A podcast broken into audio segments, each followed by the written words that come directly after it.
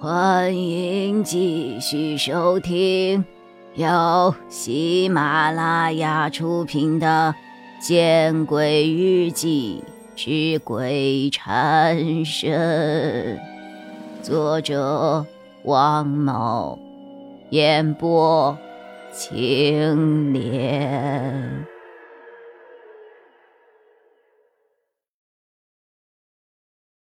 我不敢去管熊瑞。我心中只是好奇，熊瑞究竟看到了什么？我看着久久没有关闭的电梯，咬了咬牙，走了进去。电梯里只有一个按钮，已经被磨掉了漆，依稀可见上面写的是“四”。真的有第四层？这真的是一部？通往四层的电梯，那四层又是什么样的？怀着忐忑无比的心，我伸出了手，按下了那个掉漆的按钮。电梯门缓缓的关上了，似乎把昏迷的雄瑞和黑暗一起拒绝在了外面。电梯的关门声。让我觉得有些刺耳。当电梯门关上的那一刹那，我又有些后悔了。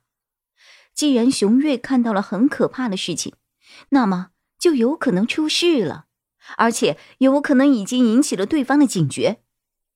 我这样贸贸然的上去，是不是有些自投罗网的意思呀？但是，现在的情况是。我就算是后悔，也是来不及了，因为这个电梯里除了一个“四”字的按钮之外，没有其他的按钮了，甚至连开门、关门的键都没有。我更加疑惑了：如果三层通往四层按四，那四层想要回三层，又该按什么键啊？没等我找到答案，电梯便启动了。令我更加奇怪的是，这个电梯启动之后，给我的感觉不是在上升，也不是在下降，反而像是在平移，就好像我坐上了一个封闭的过山车，在一个山洞里穿梭一般。不知是不是因为我心中忐忑，我觉得电梯运行了很长的时间。但正当我想要计算电梯究竟运行了多久的时候，电梯的门却开了。与关上时候不同，电梯的门打开的时候轻而缓慢。电梯外黑洞洞的一片，看不清太多的东西。借助着电梯里的灯光。我依稀可以看到，电梯外是一个狭长的、似乎不见尽头的走廊。既然回不去了，我还是决定去看看。我走出了电梯，电梯的门仍旧没有关上。我想了想。从电梯旁把一个巨大的铁垃圾桶堵在了电梯门口，这样如果电梯有任何的异动，我就会第一时间的跑过来。一切妥当后，我开始沿着走廊往前走。走廊安静的可怕，而且光线越来越暗，越走腥臭味越浓。越走，这路两旁奇怪的木箱越多。终于，在我以为这个走廊根本没有尽头，只有黑暗的时候，却看见不远处有昏黄的灯光在闪烁。我加快了脚步，向走廊的尽头走去。走廊越来越宽。昏暗的灯光也越来越近，我隐隐听到了有人说话的声音。我放慢了脚步。好像这个传说中的四层是一个小型的仓库，面积不大，但是摆满了超市里的那种货架。我担心被说话的人发现，于是躲在了货架的后面，但我却没有注意到货架上究竟摆放着什么。我透过一个小小的缝隙，看到了对话的两人，正是精神病寄养中心的院长和那个和尚。